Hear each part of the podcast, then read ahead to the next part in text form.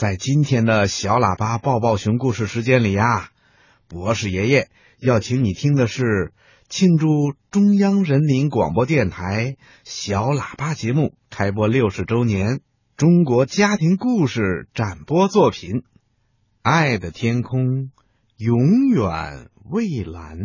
接下来呢，代表河北队出场的是李卓然小朋友和他的爸爸李世江，他们带来的故事的名字叫《爱的天空永远蔚蓝》。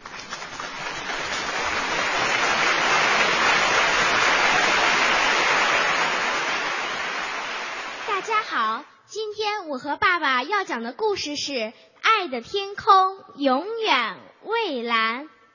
今年年初，我来到河北电台录制广播剧《最好的未来》。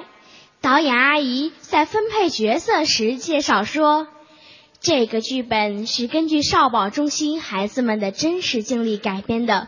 由于各种原因，他们不能像你们一样每天都和爸爸妈妈生活在一起。少保中心什么样啊？爸爸妈妈不要他们了吗？一连串问题立刻充满了整个录音室。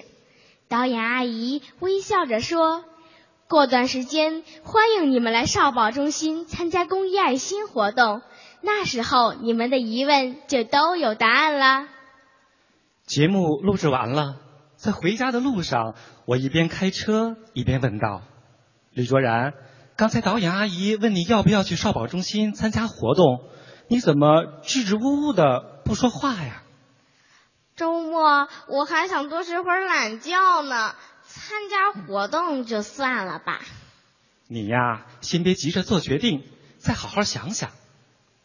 几天后，广播剧《最好的未来》播出了，我们全家人第一次完整的、一字不落的从头听到尾。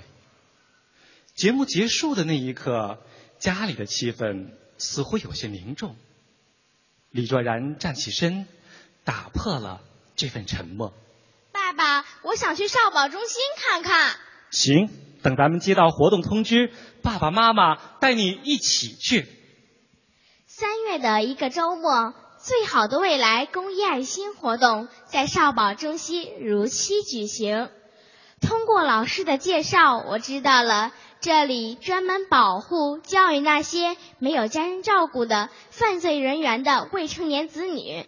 我们和这里的孩子一起比赛，一起游戏，并不觉得他们有什么不同。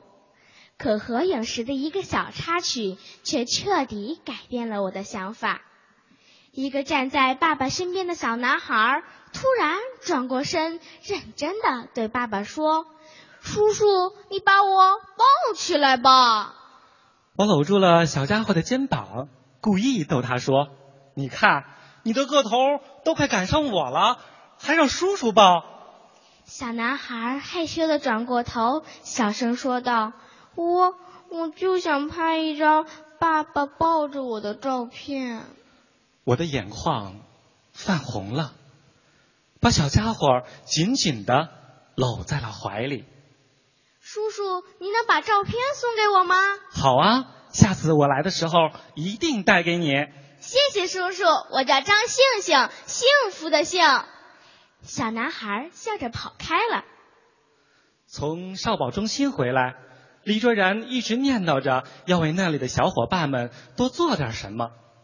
他把自己在那里的所见所闻告诉了全班同学，还特意嘱咐我。把广播剧的链接发到了班级的 QQ 群和微信群。一个好消息传来了，我们班精彩十岁、鼓舞成长活动的第一站就选在了少保中心。